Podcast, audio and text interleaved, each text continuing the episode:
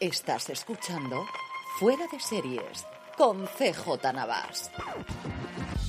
Bienvenidos a Premier, el programa de fuera de serie donde repasamos los principales estrenos de la semana, analizando sus primeros episodios y siempre sin spoilers. Hoy, en colaboración con Vodafone Televisión, vamos a hablar de Gen V, la nueva serie del universo de The Boys que llega a Prime Video, Blue Lights, la nueva serie británica inglesa que nos llega, bueno, realmente no irlandesa, ahora lo comentaremos, que nos llega a Movistar Plus, Déjate ver de A3 Media, El ladrón, su esposa y la canoa que llegó a filming este pasado martes y luego repasaremos dos documentales. La serie documental Las Supermodelos de Apple TV Plus y Kelsey, sobre el jugador de fútbol americano que ha estrenado Prime Video.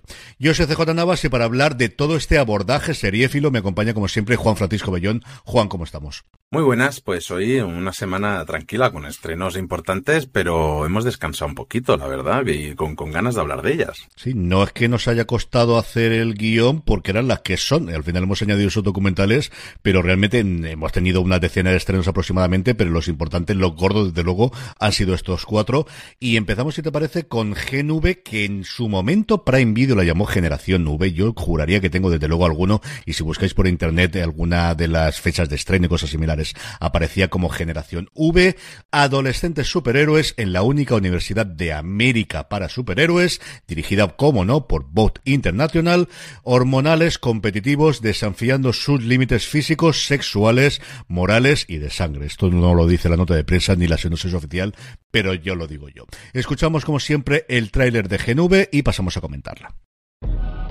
Os estarán pasando muchas cosas por la cabeza. ¿Este sitio es para mí? ¿Encajaré? Pero os aseguro que vemos algo en vosotros. Algo que puede que ni vosotros veáis, ni con visión de rayos X. Felicidades y bienvenidos a la Universidad Godolkin. Cuando se prende fuego se le quema la ropa. Es como un pepino de mar en llamas. Verás, Golden Boy, André, Jordan, llegarán alto. Podrían salvar a miles de personas. Si me ha ocurrido un nombre de super, ¿te lo digo? Bloody Mary. Es horrible. Vale, coágula. Aún peor.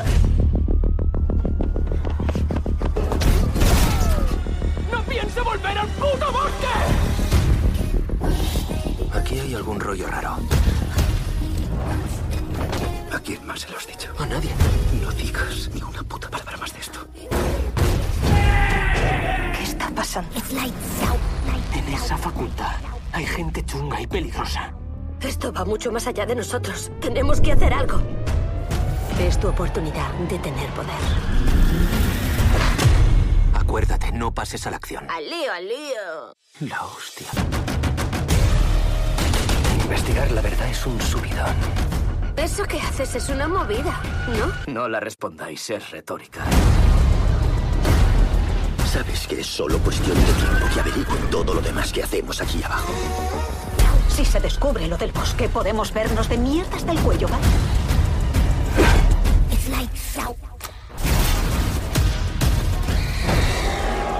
Estás jodida. Y yo estoy jodida también. Lo único que tenemos claro ahora mismo es que estamos todos jodidos.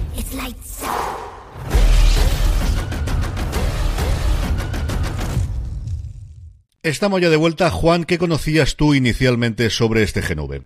Bueno, pues al final uh, la serie madre es, es, lo que más conocía. Bueno, y los cómics, que me los dejó un amigo hace ya un porrón de años antes de anunciarse el proyecto de serie y yo la verdad que tenía muchas ganas. A mí ya me gustaron los cómics en su día y la serie de, de Amazon, aunque no sé, siempre llega una época que, que no me apetece, pero es, digo, va, venga, que se estrena hoy. Le di el primer episodio y me tienen ya dentrísimo. Es que, vamos, es que son unos salvajes.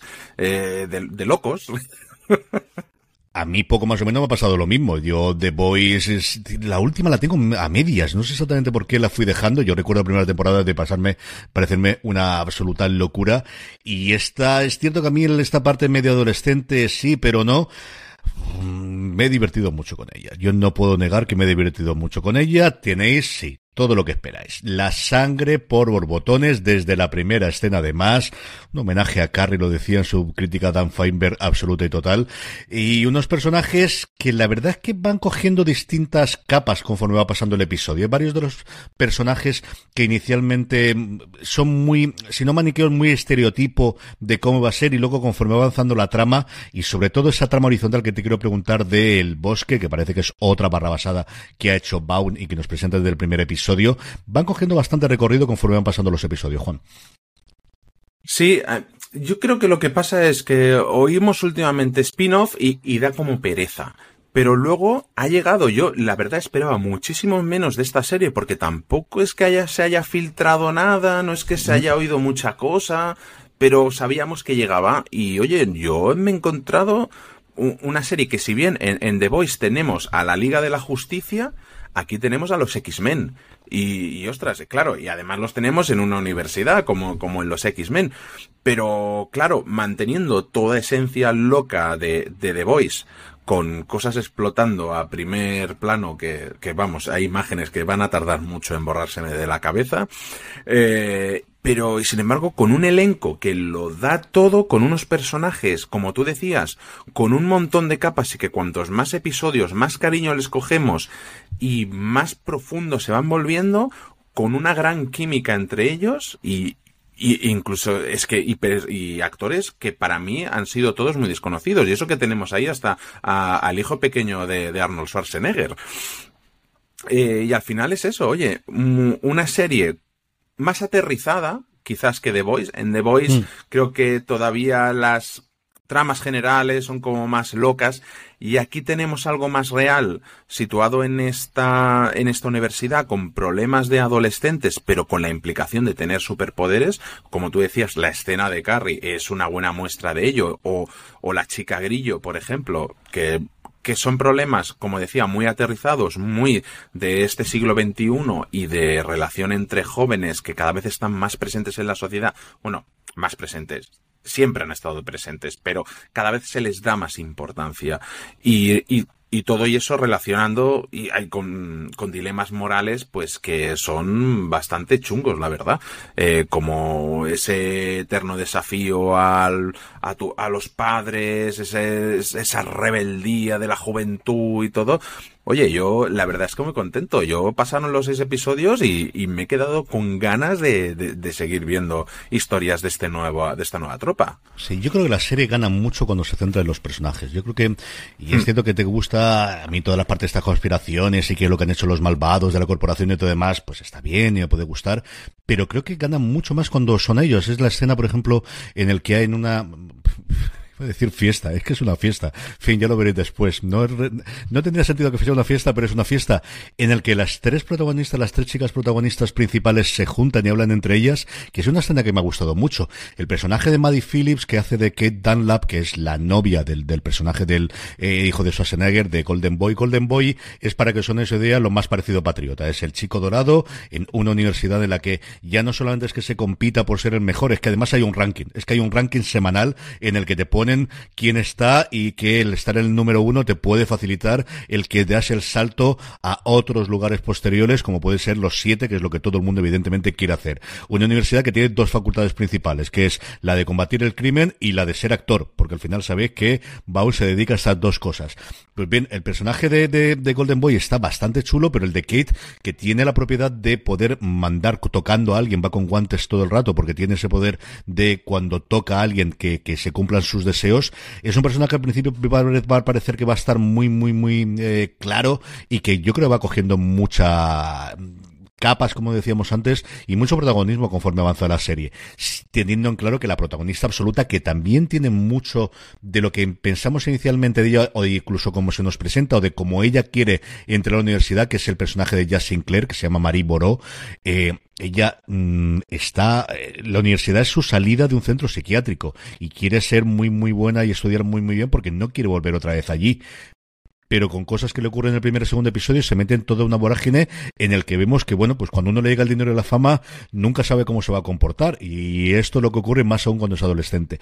Y decías tú esa parte de adolescentes que hemos visto siempre en las series de juveniles, desde 90 a 210 que podía verlo yo en, en Sensación de Vivir cuando yo era joven, a todas las que queráis de las últimas generaciones, de esos problemas, aquí por ejemplo yo creo que se ve muchísimo, desde luego, esa parte de los rankings, de los likes, de las redes sociales, de todo el mundo va con teléfono, es decir, la cara con la que le ven, con la que miran a Mari cuando no tiene móvil, que le dura muy poquito, tampoco os preocupéis, que no tiene móvil es de, prácticamente decirle o como es como no tienes ropa o es que no, no sabes hablar, es una cosa loquísima.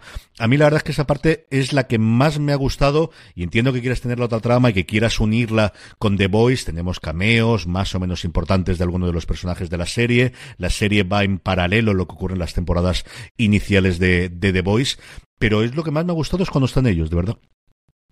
Sí, es que eh, son esos momentos en los que se abordan todos estos temas, como decíamos, de, de la identidad de género, de la sexualidad, de las drogas, de trastornos alimenticios, y, y todo esto al final es lo que va construyendo y va poniendo capa sobre capa, y, y, y tenemos ahí una complejidad narrativa que, que, oye, que se podía ir fácilmente a haber sido un trasunto, una copia barata de otra cosa, y sin embargo, no, está todo bien tratado. Las, eh, el, el, el, guion, los, los, eh, los diálogos entre ellos, está muy bien. Y a mí lo que me ha gustado mucho es que creo que es una serie que puede servir de entrada a gente que no le ha entrado nunca de Voice mm. por la cara, porque a lo mejor de ver ya los trajes de superhéroes ya les echa para atrás, y aquí como en principio ni tenemos trajecitos ni nada, parece una serie de adolescentes eh, pura y dura, eh, empezando por su cartel mismo, pues yo creo que es una manera de entrar para quien todavía no se había acercado a The Voice y que se quede con ganas y, vaya a la serie madre, porque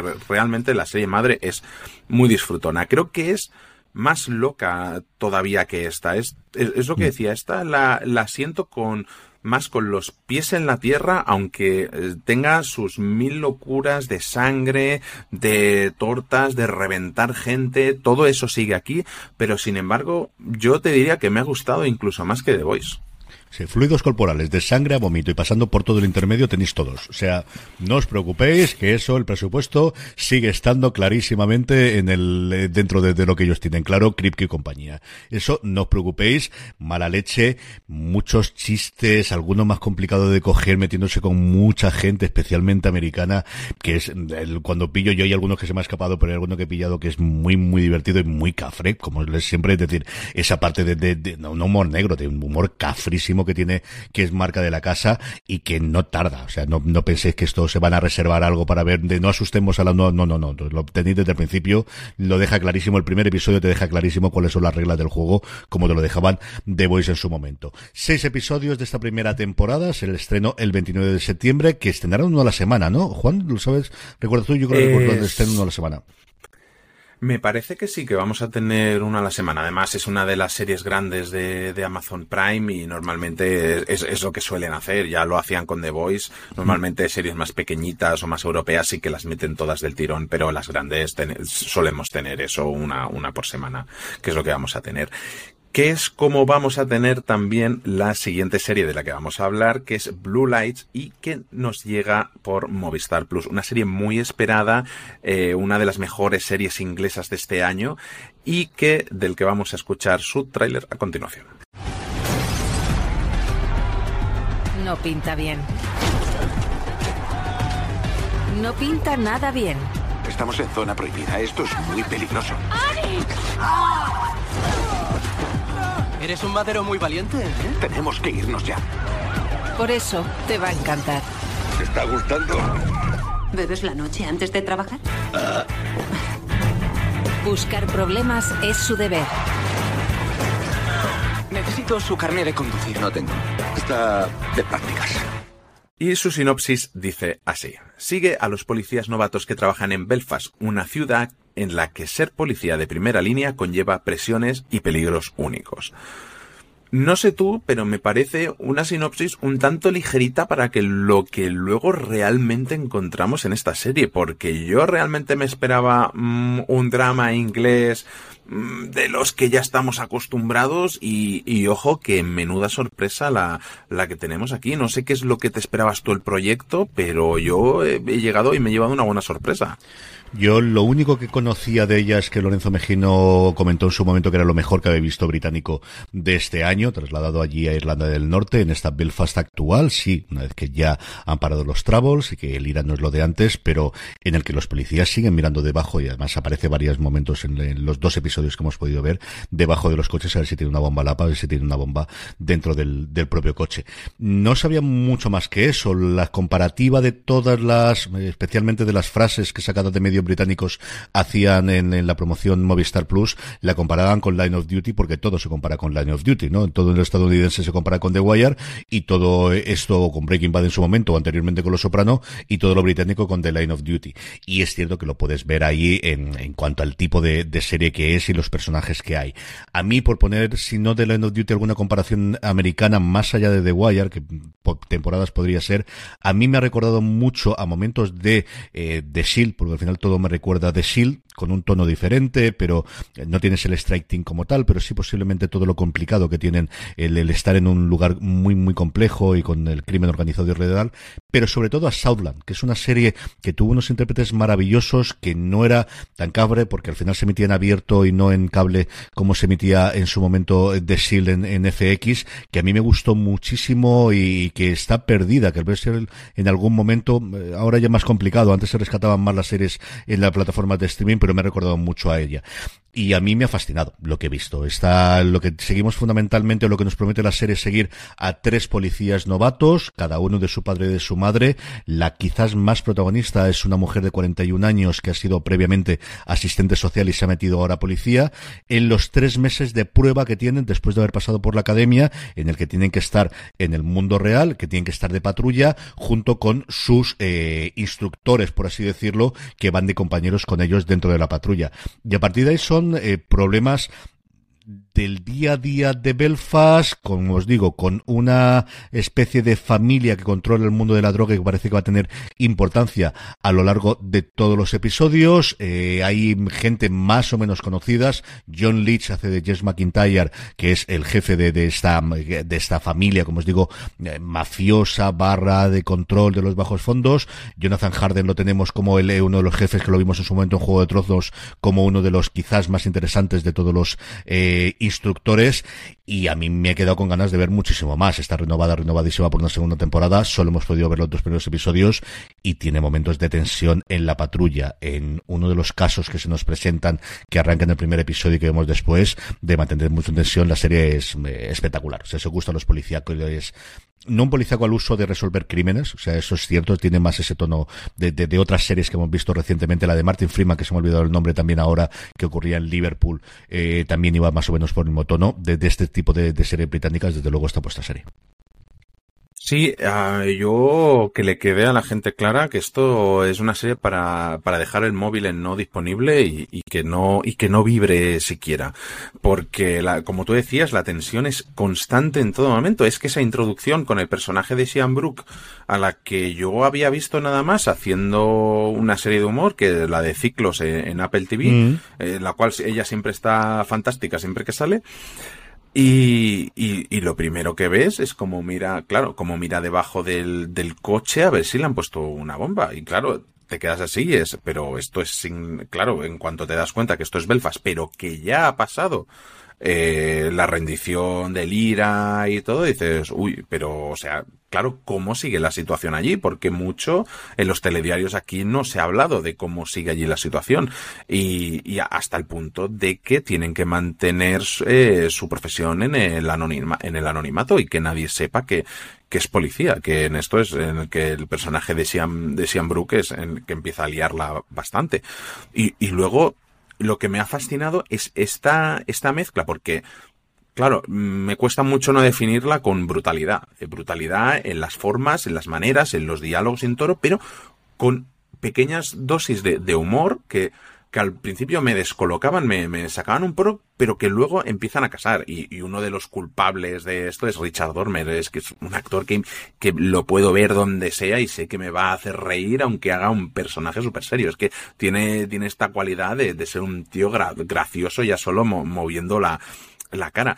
Y, y todo este desarrollo de, de, personaje que va muy poco a poco, progresivo y, y, no sé, ya te digo, todo esto mezclado con este contexto político que a mí es que estoy viendo la serie y lo que me viene a la cabeza constantemente es el, el Sunday Bloody Sunday de, de U2, que desde, desde, aquel domingo sangriento, eh, es que me, me, ha parecido maravilloso y, y, y me tiene, o sea, me tiene enganchado. Necesito ver más de esta serie. Sí, yo creo que los dos nos hemos quedado ahí. Yo creo que de Generación V o Gen V, como os digo antes, es una grandísima serie, pero esta es un pedazo brutal. ¿Va a ser para todo el mundo? Ni de lejos, tampoco juego lo es no, Gen no, V. no. O sea, como os digo, no esperéis un procedimental de británico en el que los policías van a resolver y los malos, no, no, no, no tiene nada que ver con eso. Es el día a día policial de gente que tiene su trabajo. Hay varias veces que uno de los dice, dice, es que este es mi trabajo, ya está. Y llego hasta aquí y esta es la hora en la que tengo que cerrar y es lo que tengo que hacer y no me dedico otra cosa y no puedes unirte y es una cosa que el, personaje principal, como os comentábamos los dos, eh, no lo lleva nada bien por su pasado y porque se quiere implicar y muchas veces le dicen es que no puedes llevarte esto a casa, es que no puedes seguir todo el santo día porque vas a explotar y esto es lo que hemos visto que la gente después lo abandona cuando al final se lo toma como algo totalmente personal, pero ella no puede evitarlo. Sí, además, y, lo que comentabas, a mí las maneras, eh, la, la, manera de hablar, de, de, abordar los problemas, de, de enfrentarse a todo, me, es que me ha llevado totalmente a, The Wire. Y, y, y, ese realismo crudo que, que es lo que tienen este tipo de series. Como decías, una serie que no es para todo el mundo ni, ni de lejos, o sea, te tienen que ir las emociones fuertes, porque hay escenas que, que os que ostras, que, que son, que son durillas de ver. Y luego todo el mundo de la mafia y todo esto. Jolín, es que claro, no, no, quiero soltar spoilers porque es que vale, vale mucho la pena. Realmente sí que es una de las mejores series inglesas de este año y, y de los últimos años. Que no lo hemos comentado, pero se estrena eh, hoy, el día que emitimos este programa, 29 uh -huh. de septiembre, con un episodio disponible y uno cada viernes hasta completar los, los seis que forman parte de esta primera temporada. Que me da a mí que se nos van a hacer cortos estos seis episodios. No, no sé por qué. Totalmente, ya se nos ha hecho corto solamente el ver los dos primeros, estamos locos por ver los siguientes y desde luego que los viernes yo ya tengo una cita, volveré a ver desde luego los dos eh, de nuevo ahora cuando se emitan y a partir de ahí el resto de los de los seis episodios. A mí me, me ha encantado y como os digo renovada por una segunda temporada. Seguimos que tenemos muchas más cosas que comentar, pero antes de eso vamos a dar, eh, vamos con el patrocinio de esta semana que como os adelantaba es de Vodafone Televisión. Porque ahora que comienza el otoño volvemos a estar más tiempo en casita, relajados, tranquilos y muy felices porque tenemos muchos episodios por delante de una gran serie hasta que se acaba. Y en ese momento ya sabéis que nos sentimos huérfano de series y nos quedamos con una sensación de vacío que nos deja una serie que veíamos en familia o que nos encantaba comentar en el trabajo después de cada episodio. Por eso, en Fuera de Series hemos creado junto a Vodafone esta sección todas las semanas en Premier llamado Huérfano de Series en la que te contaremos lo que ya puedes ver y lo que está por venir en cuanto a estrenos en Vodafone Televisión que cuenta con la mayor oferta de cine y e incluye HBO Max o Disney Plus y Prime. Porque ahora, al contratar la tarifa Vodafone One ilimitada dúo, además de fibra de 600 megas y dos líneas móviles ilimitadas a velocidad 5G, como os decía, tienes Vodafone Televisión con más de 60 canales, casi nada, y HBO Max o Disney Plus y Prime para que nunca más te sientas huérfano de series solo por 70,60 euros al mes. Un gran ahorro y nunca más te quedarás sin nuevos episodios ni sin poder ver la serie del momento o disfrutar de los grandes estrenos desde el primer día. Como vamos a hacer todas las semanas, vamos a comentaros tres series que están a punto de estrenarse o ya estrenadas y arrancamos como siempre. Juan, ¿qué tienes para recomendar a nuestra audiencia esta semana? Pues mira, empezamos por Pam y Tommy en Disney Plus, eh, un, un true crime curioso de, de la primera gran cinta pornográfica filtrada por internet en aquellos todavía años 90 en el que teníamos un internet primigenio y en el que se filtró una cinta íntima de Pamela Anderson y por el entonces su marido eh, Tommy Lee. Eh, parece una chorrada, pero la serie es empieza y no para tienes para carcajadas, tienes un montón de, de, de, denuncia, todo el, todo cómo se trató a Pamela Anderson en su día y cómo se la sigue tratando a día de hoy. Y, y una serie, la verdad, para mí, de, de, lo mejor que vi el año pasado en, en Disney Plus. Seguimos con otra que creo que aquí no llegó en su día cuando se estrenó, que es John Adams, que la tenemos a día de hoy en HBO Max, que yo recuerdo eh, importármela en Blu-ray de Estados Unidos, porque aquí todavía ni, ni siquiera existía HBO. Y lo que tenemos es la, la historia de la Revolución Americana eh, desde el punto de vista de John Adams, que fue el segundo presidente de Estados Unidos, y George Washington llevó toda la parte militar, que es lo más conocido, John Adams aquí creo que es muy poco conocido y fue también clave en todo el proceso, porque él fue el que llevó toda esa parte política y el que tuvo que venirse a Europa a convencer a todos esos estados eh, para que se unieran a ellos y, poder independizarse de Inglaterra que tiene, para, para mi opinión, un, una escena que todavía recuerdo clavada en la retina, que es esa reunión en la que John Adams tiene que ir a ver al rey de Inglaterra a decirle, mmm, se ha acabado, somos libres y, y, ya no, o sea, ya nos pertenecemos. Una escena que ya solo visualmente valía la pena y con un Paul Giamatti y una Laura Lini que están sencillamente sensacionales. O sea, una joyita que aquí pasó desapercibida y que creo que está por ahí escondida en el catálogo de HBO Max y que vale la pena totalmente.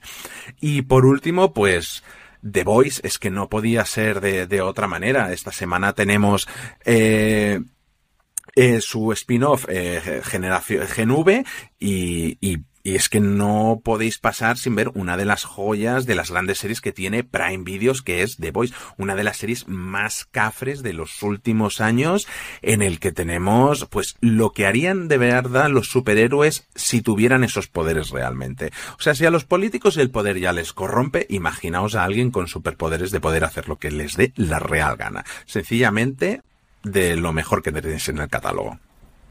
Yo, para mí, Tommy, fue, yo recuerdo sobre todo la publicidad de aquí de Disney Plus, fue la primera vez de que aquí en España demostraron de no solo tenemos series para niños, no solamente mm. somos la casa del ratón, sino que traemos también muchas de las series que en Estados Unidos se estrena especialmente en Hulu o en FX y que las tenemos. Y luego John Adams, yo recuerdo verla en su momento y fascinarme. A mí es cierto que toda la parte de la revolución americana y de la historia americana siempre me ha encantado y lo que dices tú, Yamati, mira que le he visto en cosas posteriormente, pero siempre tengo recuerdo de cómo está en, en John Adams y cómo va pasando el tiempo y, y cómo está de mayor sobre todo yo recuerdo las escenas de los últimos episodios cuando ya está envejecido, que incluso entonces me encantó. Yo por mi parte os traigo pues una que está a punto de concluir, Ahsoka. Cuando estamos grabando esto hemos emitido ya el penúltimo episodio de la que no sabemos si será primera temporada de Ahsoka, que como siempre comentaremos todas las semanas, comentamos todas las semanas en Universo Star Wars, así también os emplazo a que nos escuchéis el análisis del episodio. Poquita cosa podemos comentar a estas alturas, la gran apuesta del universo de Star Wars para este final de año, con uno de sus personajes icónicos procedente de las series de animación y que realmente coge ese testigo que nos dejó por su lado Clone Wars y especialmente Rebels en esta nueva Ahsoka que como os digo os faltó un episodio.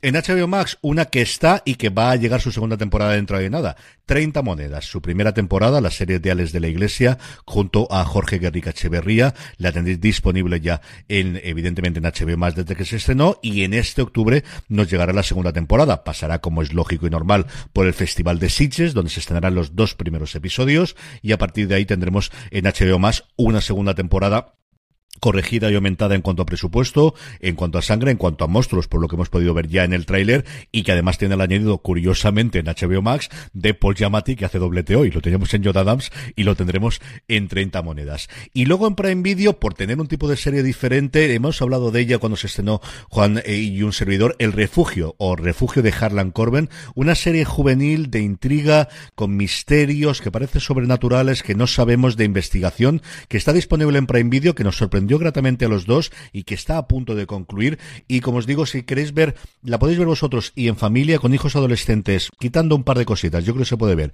sin demasiados problemas. Es desde luego una colección de novelas pensada para el público juvenil. El refugio de Carlan Corben es quizás de lo que yo haya visto desde luego eh, para ese público más interesante de los últimos tiempos. La semana que viene en Premiere os recomendaremos mucho más contenidos que tendréis disponibles en Vodafone Televisión. Contrata ahora la tarifa Vodafone One ilimitada Duo. Confirma de 600 megas y dos líneas móviles ilimitadas a velocidad 5G y Vodafone Televisión con más de 60 canales y HBO Max o Disney Plus y Prime para que nunca más te sientas huérfano de series. Pásate por vodafone.es barra series y aprovecha esta gran oferta. Seguimos ya adelante con el programa, Juan, y es el momento de hablar de Déjate ver, que se estrenaba el domingo pasado, pero no podíamos hablar todavía de ella en A3 Player Premium. Ana, una joven que empieza a volverse invisible y que deberá enfrentarse cara a cara con un mundo en el que se siente que no acaba de conectar para frenar su desaparición, es la protagonista de esta serie, cuyo tráiler escuchamos a continuación. Soy Ana Cayet, yo dirijo el estudio de Basil tiene usted un principio de invisibilidad. Yo le recomiendo cambiar su vida actual todo lo que pueda. ¿Cuándo pensabas decírmelo? Creo que ha llegado el momento de dejar de trabajar para ti. Empezar de cero da mucho cague. La serie, como os comentaba antes, se estrenó el pasado 24 de septiembre. Se va a emitir un episodio cada semana. Son ocho en total esta primera temporada de 30 minutos de una serie que ha sido creada, escrita y dirigida por Álvaro Carmona y de la que aquí te dejo los trastos porque esta sí que no he visto absolutamente nada. ¿Qué esperabas de ella, Juan, y qué te has encontrado finalmente en este Déjate ver? Pues no esperaba gran cosa porque no se sabía mucho de, la serie. Todo llegó en, el gran anuncio de A3 Player de hace unos meses que anunciaron chorrocientas series y había muy poca información de esta serie. Y lo que no me he encontrado es algo eh, súper original, súper extraño, una mezcla muy loca que funciona, al menos sus dos primeros episodios, que son los que hemos podido ver, y, lo que tenemos es el retrato de, la generación millennial, porque la serie aborda todas las ansiedades, incluyendo la sensación de fracaso, la precariedad laboral y esa constante necesidad de reconocimiento en, la era de, los influencers. Pero ojo, claro, lo que tenemos es esto, pero representado con una fusión de géneros, porque combina el realismo con ese mal llamado humor postmoderno y, y lo que crea es algo único. Me viene a la mente una serie que, que, que estrenó hace muy poquito filming, que era de Architect, que también eh, tenía muchísima crítica social, con un estilo de humor muy atractivo, enfocado siempre desde la seriedad. Y, y sí, sin embargo, me da sensación de que aquí funciona muchísimo mejor todavía. Eh, tenemos a, a, Ana, que está eh, maravillosa, y, y es eso, es una atmósfera, un mundo singular que es como si cogiéramos todo ese mundo de Internet y, y, lo interpretáramos tal cual se vive en las redes sociales, como si tuviera toda la lógica del mundo, pero no tiene ninguna lógica. O sea, realmente es complicado de explicar. Espero que, o sea, estoy intentando hacer entender a la gente que nos escucha lo más eh, claro posible y que se entienda lo que tenemos aquí, pero tenemos una serie que es eh, eh, una reflexión sobre la, la precariedad en el mundo laboral, un experimento creativo de humor, de crítica, de actualidad, que no tiene miedo en, en, fundir géneros y que incluso la dirección y el montaje está mm, arriesgando en todo momento. Eh, realmente mm, funciona, tiene gracia y, y, tiene personajes a los que te hartarías de darles de, de hostias en, en, todo momento, porque te, te, lo prometo, o sea, sale gente de la que más ganas me he quedado con darles un tortazo. Es, es, es maravillosa y es extraña y es desafiante y no sabes qué es lo que va a pasar nunca en, en los siguientes segundos. A mí me, me ha funcionado mucho y espero que no pase como con The Architect, que se desinflaba en los dos últimos episodios y que aquí mantenga el tono, porque realmente tengo muchas ganas de ver el resto de la temporada. Aquí tenemos, desde luego, eh, la protagonista es la protagonista femenina Galva Rivas, pero lo que tenemos es un elenco masculino de gente muy conocida. Está Miki Esparvé, está Ramón Barea, que posiblemente no suena el nombre, pero cuando lo en la cara lo habéis visto en un millón de cosas. Está Iván Masagué, está Nene también, está Joana Margós y está Oscar Ladoire, que hacía un porrón de tiempo que yo no recuerdo haberlo visto y no sé, estaba, estará haciendo teatro, estará haciendo alguna serie diaria que se me haya escapado, pero hay un montón de gente, al menos desde luego del elenco masculino, cuando he visto la ficha técnica, me ha parecido que hay un montón de gente interesante aquí, arropando de alguna forma a la protagonista, ¿no? Eh, claro, en estos dos primeros episodios mmm, no he visto a ninguno de esos. Si no me equivoco, eh, a Oscar Ladoire y ahora no recuerdo si salía Ramón Bariña en los primeros episodios, pero el resto todavía no han salido.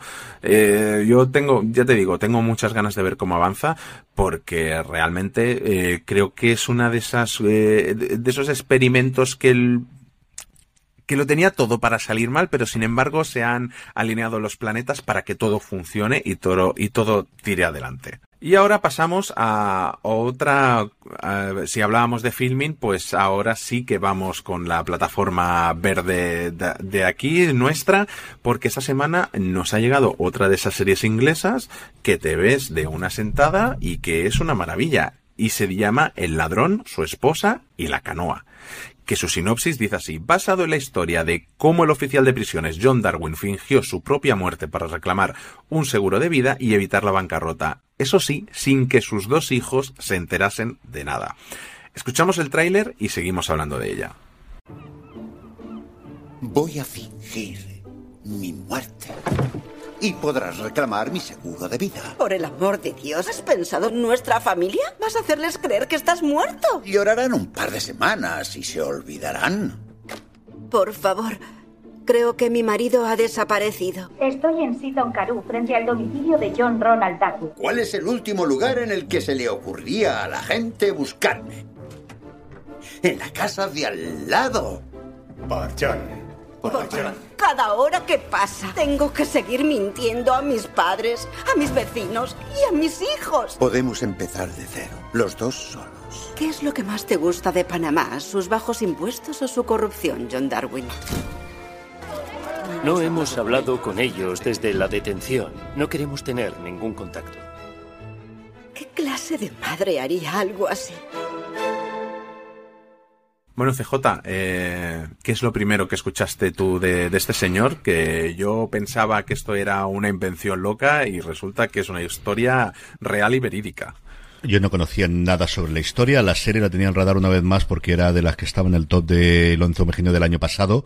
Fue nominada como mejor miniserie en los BAFTA y tenía especialmente sus dos protagonistas, tanto a Mónica Dolan como Eddie Marsan, que hacen de John Darwin y de Anne Darwin, de las dos eh, del matrimonio. Eh, Marsan quizá más conocido, pero a Mónica Dolan la hemos visto en muchísimos momentos. Yo cuando leí la sinopsis, yo leí otra sinopsis distinta. La parte de sin que sus hijos lo supieran, yo eso no recuerdo haberlo visto. Yo estaba convencido que era una comedia negra. O sea, que estaba, que esto era una cosa en la que nos vamos a destrenillar de risa. Está creada por Chris Land y David Light. Son cuatro episodios. Pues típica comedia con mala leche o con el humor negro típico inglés. Y no es para nada eso, Juan. Pero para no, nada, para nada. ¿eh? No, no, a mí me ha sorprendido mucho, sobre todo, eh, la actuación de Mónica Dolan, que, que es la que hace de Anne Darwin que, ostras, esa mezcla entre sumisión y duda constante e y, y no, no el intento, porque no lo hace hasta última instancia, pero ese, o sea, ese sometimiento y, y, ese quiero salir de aquí, pero soy incapaz. Ostras, a mí ha habido momentos de, de, de hacérseme de un nudo y, y, y pasarlo mal. Y, y, aunque tenga momentos de humor, es lo que tú dices, es que es un drama espectacular. Y, incluso viendo a un personaje principal que es la absurdez en sí misma. O sea, con, con unos diálogos que son eh, una maravilla y, y, una historia muy bien narrada, pero ostras, es lo que tú dices, es que lo tenía todo para ser una gran comedia negra un señor que finge su propia muerte, que se va con la canoa a pasear, que lo tiene todo planeadísimo y luego y le sale, le empieza a salir todo mal.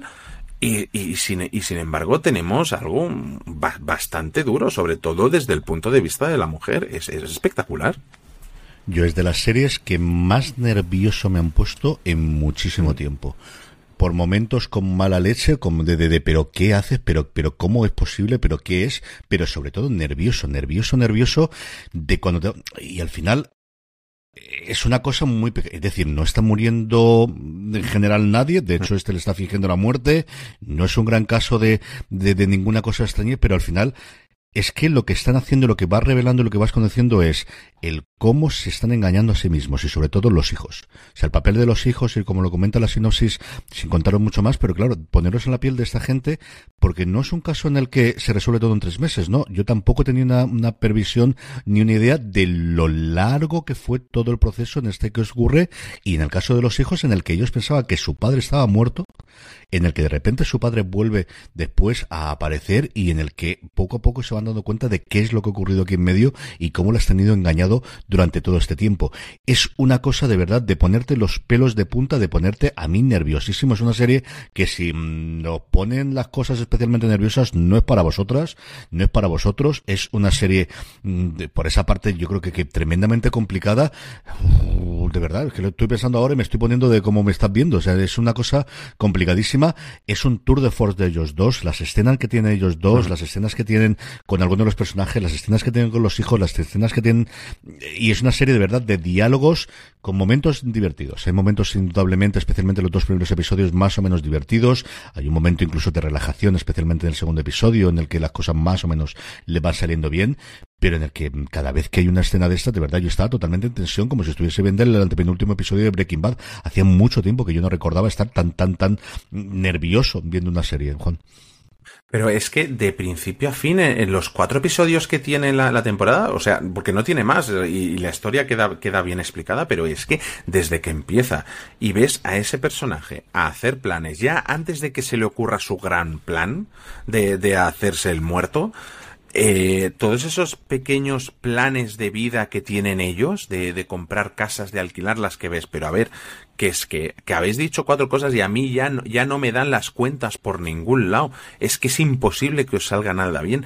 Y ese, y ese espíritu de patada pa'lante y a liarla más gorda y a la que algo sale bien mm, me dejo llevar y otra vez la lío y, y, ostras, es que desde que empieza hasta que para es que es que no te quedas tranquilo en ningún momento hasta que salen ya los créditos finales que, que, tiene ese típico final de que te explican con unos cuantos párrafos qué es lo que acabó sucediendo a los personajes.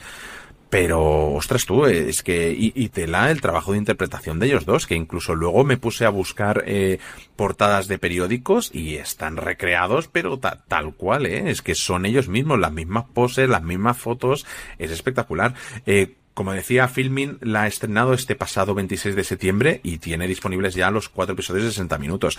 Y de verdad, una serie para, de la que, de esta, es de la que al día siguiente vais a llegar al trabajo y se la vais a explicar a todo el mundo. Para convencerlos de que, de que se hagan filming y, y la vean también, porque es de aquellas series que tienes ganas de hablar con los demás hemos hablado de los dos protagonistas, los hijos que aparecen también en los cuatro episodios están espectaculares los dos en un papel que yo creo es complicadísimo. Mira que es complicado el de mm. el de los dos padres, pero uno tienen uno con el otro, pero el de los hijos es complicadísimo y el ver eso cómo se les cae el mundo, o sea, cómo desde la noche a la mm. mañana se les cae absolutamente el mundo. A mí me ha parecido espectacular, eso sí, mm, armaros de, de, de no sé si de paciencia, si de valor, si exactamente de qué, pero armaros de una forma u otra porque va a ser una serie de verdad complicada de verla mucho más ligera, o al menos eso nos promete inicialmente. Ahora nos comentará Juan exactamente qué nos trasfondo tiene y sobre todo cómo fue su vida en el, en el punto culmen. Es Las Supermodelos, el, la serie de documental de Apple TV Plus que sigue a Naomi Campbell, a Cindy Crawford, a Linda Evangelista y a Chris Lee cuatro de las grandes supermodelos de la época de los 90, revisitando sus carreras como modelos y cómo irrumpieron en la escena de la moda en esos años 90. Escuchamos su tráiler y volvemos enseguida.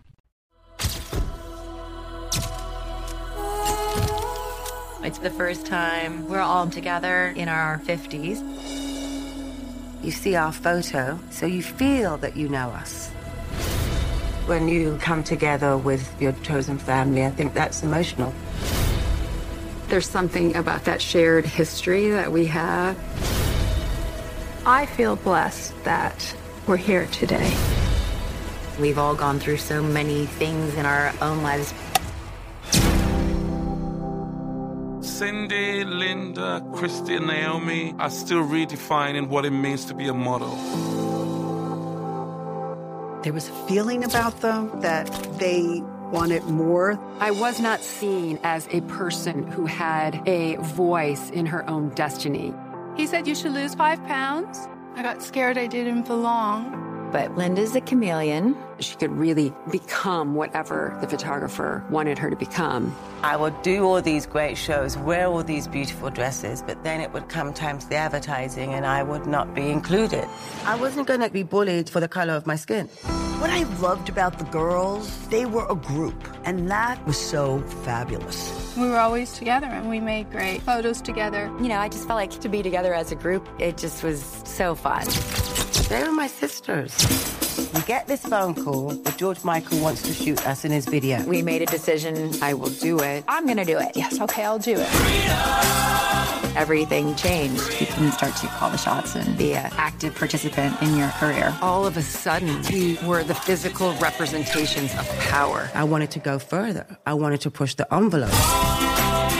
They brought their artistry to the image. They would see things we didn't necessarily see. They're like the Mona Lisa, the face of her era. They're larger than life. We helped break down barriers. I have to think of something greater than myself. When I first was referred to as a supermodel, I was like, why are they calling us this? It wasn't about the hair and the makeup. It wasn't about the fashion. It was about the women. That's what a supermodel is.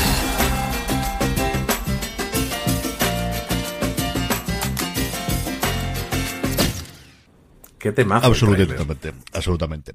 Cuatro episodios de una hora que se estrenaron en la plataforma de la manzana el pasado 20 de septiembre. Están todos los ellos ya disponibles. Eh, son todas las que están, no están todas las que son. Yo he hecho de menos muchísimo desde luego a Claudia Schiffer, que es cierto que en Estados Unidos, quitando la campaña de Guess y luego una cosa quizás no tuvo tanto peso como ellas cuatro, como Christy Tarlington, Cindy Crawford, Linda Evangelista y Naomi Campbell, también alguna que se nos eh, fue pronto, por ejemplo Tajana Paniz eh, recientemente, pero esto es lo que nos prometía, las cuatro aparecen a día de hoy, las cuatro recuerdan cómo fue ese mundo revolucionario de los 90 del aljo y de las supermodelos. Juan, ¿qué te ha parecido la serie? A mí me ha parecido una maravilla, de, de verdad, ¿eh? Mira que yo es un mundo que, que, que no, pero es que es el retrato de una época, creo que lo, lo hablaba con, contigo y con, y con tu hermano, que, ostras, yo no tengo el recuerdo de esos años tan lejanos, pero sin embargo ves cómo era el mundo, cómo era la televisión y me da la sensación de que vivimos en un planeta totalmente distinto. Eh, es que, claro, eh, las cogemos en el primer episodio cuando empiezan con eh, que muchas tienen, bueno, que la mayoría de ellas tienen 15 añitos, que mm. es que son niñas todavía, y ves cómo se las llevaba a los platos, a, al plató de ópera, que que claro, que Oprah hoy eh, le, le, falta poco tiempo para levantar eh, un, hacha y sin embargo ves cómo trata a la pobre Cindy Crawford como un auténtico botijo. O sea, sentada en su plato de televisión y sin poder abrir la boca porque tiene al lado un señor que habla por ella en todo momento, en el que le ves la cara a ella de de decir, mmm, esto no me está gustando, o sea, y ella hablarlo después de que ese fue uno de los momentos en los que ella, siendo tan joven, se dio cuenta de, de la mierda que el, del mundo en el que vivía, en el que ni siquiera podía hablar y de pasarlo realmente, en el que Oprah solo le dice levántate, uy, qué cuerpo tan bonito y vuelve a sentar. Es que es un mundo que hemos dejado atrás y que a veces no pensamos que era de locos. Y pero que sin embargo luego tiene momentazos como el del segundo episodio, que es cuando ya estallan, se convierten en las grandes influencers que eran, porque antes no había internet, mm. no había, mmm, no había móviles, no había redes sociales, y eran las revistas las que lo dominaban todo. Y ese momentazo que fue el, el videoclip de George Michael, eh, dirigido eh, por David Fincher, que las hace elevarlas a una categoría en la que ninguna modelo había llegado antes y en el que se lo comen absolutamente todo. De verdad que el segundo episodio es un capitulazo que es que tengo ganas de, de, ponérmelo otra vez porque es que son momentazos y recuerdos de infancia, de, de, verlas en mil portadas, incluso alguna que no tenía yo en la cabeza como Linda Evangelista, no sé por qué, es en plan, ostras, y esto, y esta publicidad, y esta revista, y esto otro, yo todo esto lo he visto y lo tenía olvidado. Y y, y, unas mujeres que, que rompieron moldes y, y, que se hicieron suyo todo, todo este mundo y todo este escenario. Es que momentos incluso que súper chulos en los que Linda Evangelista lo único que quería era ser, su ilusión era ser portada de una revista Vogue. Le daba igual de qué país, qué mes, como si era el que menos vendía. Y por, por cosas del destino es que lo revienta de una manera que se convierte en portada de todas las Vogues, de todas. Es, es otro momento maravilloso del documental, de verdad.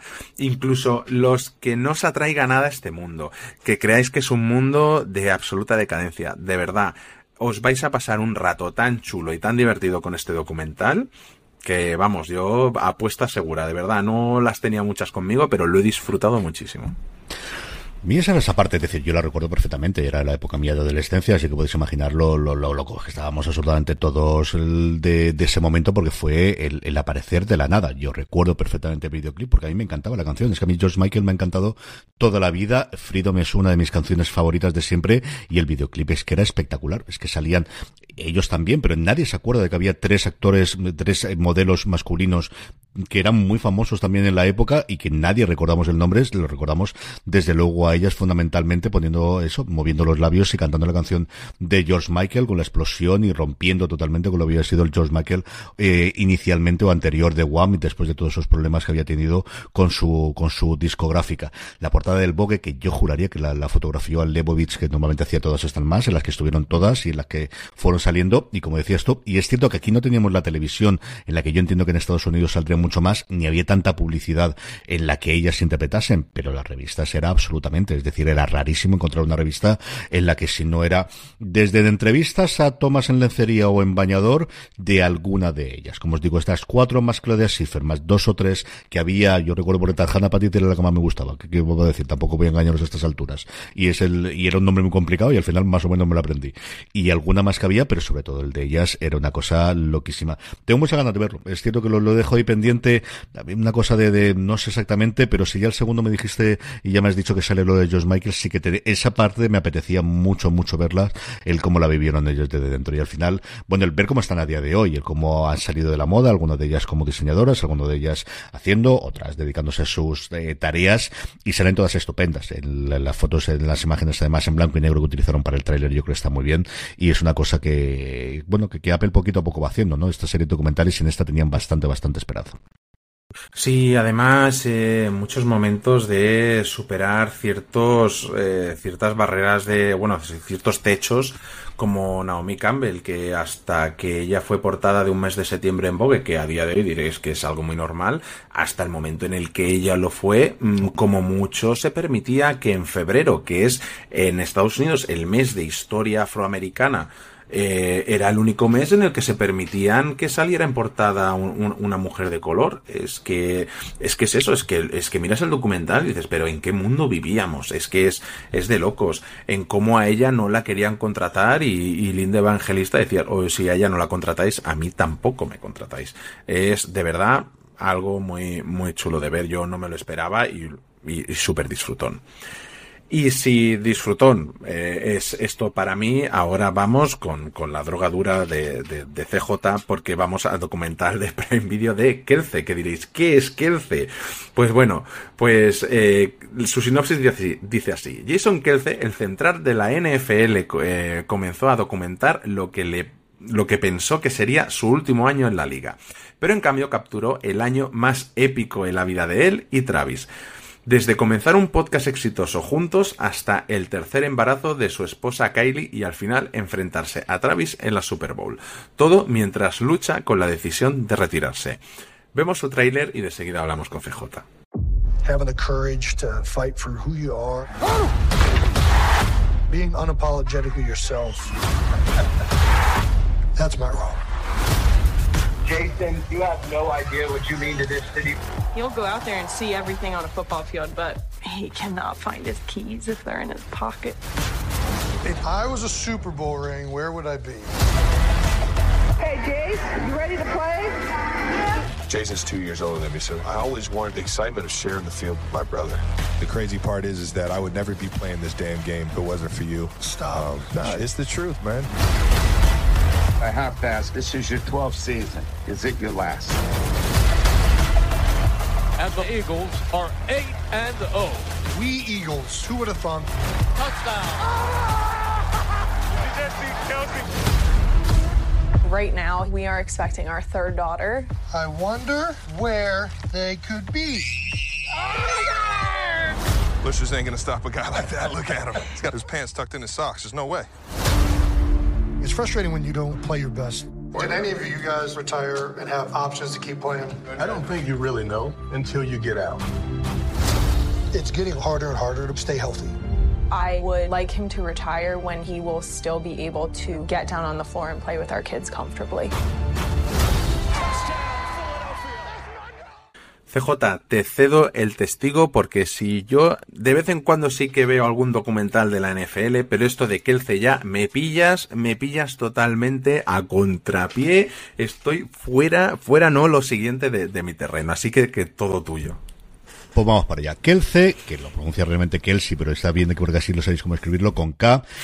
A ver, es mm, un documental que era interesante de verlo hasta hace una semana, pero que ahora va a tener toda una legión de fans a ver los números, porque Travis Kelsey es el nuevo novio, al menos parece, de Taylor Swift, que apareció en la grada, en su, eh, en la loja, el lonja, iba a decir yo, madre mía de mi alma, en el palco que tiene en el estadio de Arrowhead, en el estadio de los Kansas City Chiefs, donde juega Travis, el hermano más joven, el hermano que tiene dos años menor que, que Jason Kelsey, y que como os digo, parece que tiene una relación, apareció allí Taylor Swift, se fueron después en el coche, y es la revolución del Internet conjunto de los aficionados al fútbol americano, los aficionados de Taylor Swift, que viene a ser el 98% conjunto de Estados Unidos durante, desde el domingo pasado que ocurrió esto a día de hoy. Entonces, no sé cuánto visionado adicional va a tener el documental este, pero no podía ser en mejor momento. Dejando aparte ese eh, em, punto, la sinopsis lo comentaba muy bien Juan, eh, yo se lo he oído a Jason porque escucho el podcast y ahora hablaré un poquito de él, que su idea inicial era eh, hacer este documental porque pensaba que iba a ser su última temporada en la NFL. Él funciona, o él, mejor dicho, juega como central, que para aquellos que no sepáis cómo funciona la NFL, es la persona que se pone delante del quarterback y le pasa la pelota. Si habéis visto alguna vez la formación de ataque y de defensa, es la persona que empieza con la pelota, la pasa hacia atrás y se dedica a parar a los tíos que están intentando tumbar a detrás el, al quarterback una posición de, de, ataque tremendamente violenta porque al final estás constantemente pues unas 50, 60 jugadas como mínimo a lo largo del partido viendo como una mole de 200 y pico kilos intenta pasar por delante tuya para llegar al tío que tienes detrás y poder tumbarlo al suelo. Ese es su trabajo semana tras semana en la ofensiva de los Eagles. Un tío que es tremendamente carismático, que es uno de los grandes líderes que hay en su equipo. El documental empieza con la Super Bowl que ganaron en el 2018 y, la celebración que es espectacular. La cantidad de gente que va a la celebración, ríete tú de cualquier cosa del Madrid, del Barça, de lo que sea. O sea, alucinas. Es cierto que hacía 54 años que no ganaban en Filadelfia, que es una señora ciudad. Pero es que además eh, Jason Kelsey, que es el protagonista principal de, la serie, de la película en este caso, que es al final, se disfruta de, se disfraza, iba a decir, no, realmente se viste de Mummer, que es una especie de medio disfraz, medio vestido que se utiliza en la eh, cabalgata que hay de Año Nuevo en Filadelfia. Es una cosa muy propia de Filadelfia y aparece con eso y a partir de ahí se ganó los corazones de todo el mundo. Es un tío que es un bonachón, es un tío que especialmente en la película lo que vemos es las escenas suyas de la familia con la mujer, a la que conoce en Tinder, por cierto, y dice, mi marido no me va a dejar mentir, sí, nos conocimos en Tinder y él no decía nada que era jugador. Con las dos hijas pequeñas que tiene, los dos hijos creo que es un hijo y una hija, si no recuerdo mal, y esa tercera en camino, y que te va viendo la dureza que tiene esto y él lo dice, es decir, mm, nosotros a día de hoy sabemos lo que estamos haciendo. O sea, otras generaciones anteriores no sabían lo complicado y lo que podía ocurrir, igual que ocurrió con el boxeo y lo demás. Nosotros sabemos que no lo estamos jugando. Y yo tengo 35 años, un cuerpo eh, preparado, pero sé que llevo seis operaciones que me he hecho ya en mi cuerpo, artrosis en todas las, las, piernas, y hay un momento durísimo, por ejemplo, los 15 minutos en el que está jugando con sus dos críos y va con los dos pies vendados y con eh, agujas de acupuntura en uno de los pies para intentar quitarse parte del dolor uh. que tiene, ¿no? Que él dice, y no me quejo, es decir, yo estoy tremendamente bien recompensado, gano muchísimo dinero, pero sé que no me queda mucho más. Se me gusta mucho jugar y me gusta mucho mi trabajo, pero tengo 35 años, llevo 12 años en la liga, ganando mm, decenas de millones al año me quedo lo que queda y no sé exactamente qué puedo hacer a continuación. Y coincide, como decías tú antes, que deciden entre él y el hermano, entre él y Travis, que cuentan el origen de los dos. Ellos no llegaron a la NFL como puede ser una carrera meteórica de alguien que tiene, le da el dinero a la universidad y llegan sin problemas. No, no. Los dos llegan con muchos problemas. Travis eh, apuntaba más, pero tiene un problema puntual que comentan también y no lo revelé por si queréis conocerlos.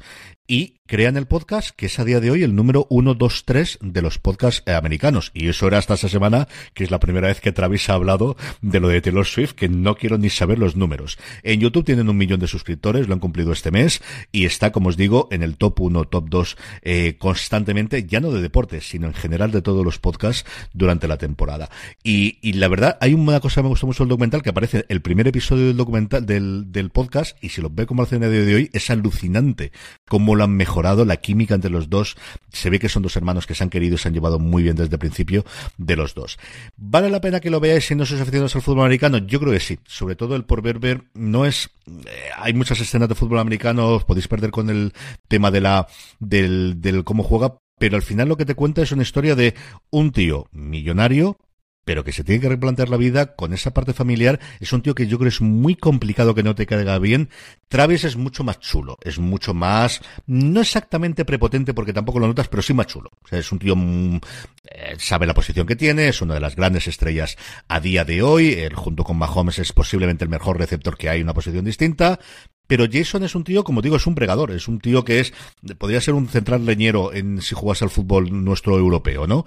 Es un tío que tiene esa posición y sobre todo las escenas de las familias que son para comérselos. Es que es complicado decir nada en contra. Así que es una hora cuarenta minutos de documental. Eh, él está jugando esta temporada. No sabemos si se retirará. Yo creo que tiene toda la pinta. Depende mucho de cómo llegue. Yo creo que los Eagles no van mal para clasificarse para la Super Bowl. Si ganase la Super Bowl, yo creo que estoy casi seguro que sí. Y es cierto que lo del podcast no es que tenga éxito. O sea, no es exitoso. Lo digo, es una de las cosas que ha sido la revolución del mundo de los podcasts. Y mira que había podcasts de gente conocida y gente deportista que han funcionado bien en los últimos tiempos ni de lejos de estos dos, porque tiene una química absolutamente especial ellos dos. Eh, a mí me ha encantado el documental, de verdad que vale mucho la pena que lo veáis. Es, es el marca de, lo, de los podcasts, que aquí sigue siendo el periódico número uno. Eh. En el resto de países no, pero aquí el marca es, vamos.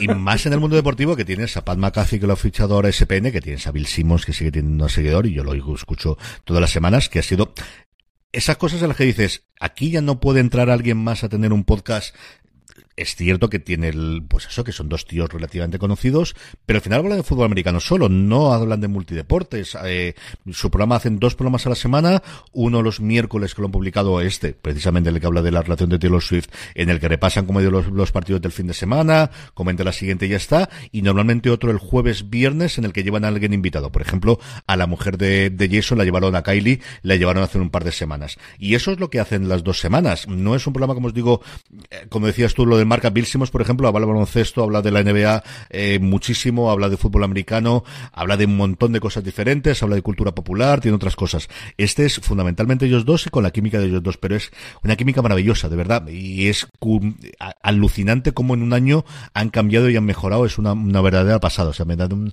no una envidia, pero, pero sí de, de, de, de, de admiración, de, de, de leche. Mira que son números unos en su profesión como, como futbolistas, eh, como jugadores de fútbol americano, y aquí de verdad es de lo mejor que yo oigo. Yo lo, oía desde antes de ver el documental. De hecho, yo me enteré del documental gracias al, a escuchar el podcast de que, que anunciaban que salía. Sí, bueno, para llegar a los dos millones solo tiene que asomar eh, Taylor Swift. Eh, creo que eso no va a Eso yo creo que va a estar complicado. Veremos cómo acaba la cosa y por dónde sigue.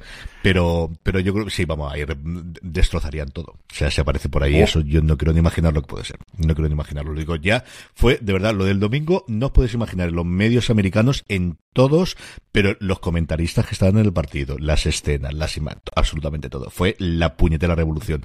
Hacían una cosa que comentaban es que Carrie Underwood estuvo en otro partido en Las Vegas y nadie se ha acordado de que estuvo en la partida de Las Vegas, ni, han dicho absolutamente nadie. Ese es el nivel, es que Taylor eh, siempre ha sido Taylor Swift, pero ahora con el Eras Tour, con la película que han grabado, que llevan casi 100 millones de dólares vendidos en entradas de preventa, que se va a estrenar internacionalmente, es el año de Taylor Swift. Un día, porque yo sé que estás tú más, más puesto en actualidad, me tienes que explicar el boom de Taylor Swift, porque te prometo que no he escuchado ni una sola canción. O sea, yo oír he oído segurísimo, voluntariamente no, pero, pero sí. Al punto de que han creado una carrera universitaria en torno a la mitología de sus canciones, yo de verdad creo que el mundo se ha vuelto loco del todo, de verdad. Yo creo que tiene una evolución con las crías que han crecido con ella que sabe captar muy bien al público después y que ahora especialmente con el tour y con lo que han comentado que es un fenómeno el tour, ha captado lo siguiente que son los padres y las madres. Es decir, es que a día de hoy todo el mundo va para ello. Tiene buenas canciones y sobre todo es un espectáculo. Es decir, es que es el espectáculo más demandado. Lo que fue Hamilton, ¿te acuerdas tú del, del que fue Hamilton cuando se estrenó de todo el mundo quiere verlo y todo el mundo quiere hacerlo? Era Eso ha sido imposible encontrar entradas. Eso ha sido, es decir, yo creo que había un millón y pico de solicitudes para poder comprar las entradas. Tenías que estar dentro del club de, de, de, fan de ella para poder acudirlo. No sé los precios los que iba, pero ha tenido lleno tras lleno tras lleno en un concierto que se tira tres horas y media cantando 44 canciones. Es decir, que la señorita se lo ocurra, se lo ocurra muchísimo y todo el mundo, yo he ido un montón, porque toda la gente que escucho yo en podcast americanos, todo el mundo ha ido con la hija, además con la, es eso. Yo Posnansky, eh, Bill Simmons que lo comentaba antes, eh, Matt Belloni que comentaba, que muchas veces hablo del en streaming, que es el que tiene la columna en Pack y tiene un podcast, ha ido todos los que tienen las hijas y todo el mundo ha vuelto encantado de decir, es un espectáculo. Es el espectáculo del momento, es el sitio donde todo el mundo quiere ir y de hecho Trevis, eh, la primero de, de Trevis, eh, cuando la, la conoció empezó a hablar con ella, es que fue a verla en Arrowhead, en el, el, en el, el, estadio donde juegan los Kansas City Chiefs y a partir de ahí empezó todo el rollo. Madre de Dios, madre de Dios. bueno, pues hasta aquí eh, el premier de esta semana. Cuatro estrenos, dos documentales. Eh, eh, esto, esto es lo que damos nosotros a nuestros fans. A, este es nuestro Eras Tour, nuestro Series Tour de esta semana. Efectivamente, así que de nuevo agradecer a Vodafone Televisión que patrocine también esta semana nuestro eh, programa Premier. Mucho más contenido como siempre en fuera de series.com y pasaros por la tienda, la tienda fuera de series, fuera de series.com barra tienda, donde seguro que tenemos algo que os gusta y yo creo que dentro de nada tenemos novedades que Jorge ya está haciendo alguna que otra nueva, eh, no tanto colección, sino nuevo artículo. Así que estar pendientes que yo creo que lo anunciaremos este domingo ya en el fuera de series tradicional con Jorge y con Don Carlos. Eh, mucho más contenido, como os decía, en fuera de series.don. Don Juan Francisco Bellón, un abrazo muy fuerte y hasta la semana que viene. Un abrazo muy fuerte, nos vemos. Y a todos vosotros, querida audiencia, gracias por escucharnos. Hasta la semana que viene. Recordad, tened muchísimo cuidado y fuera.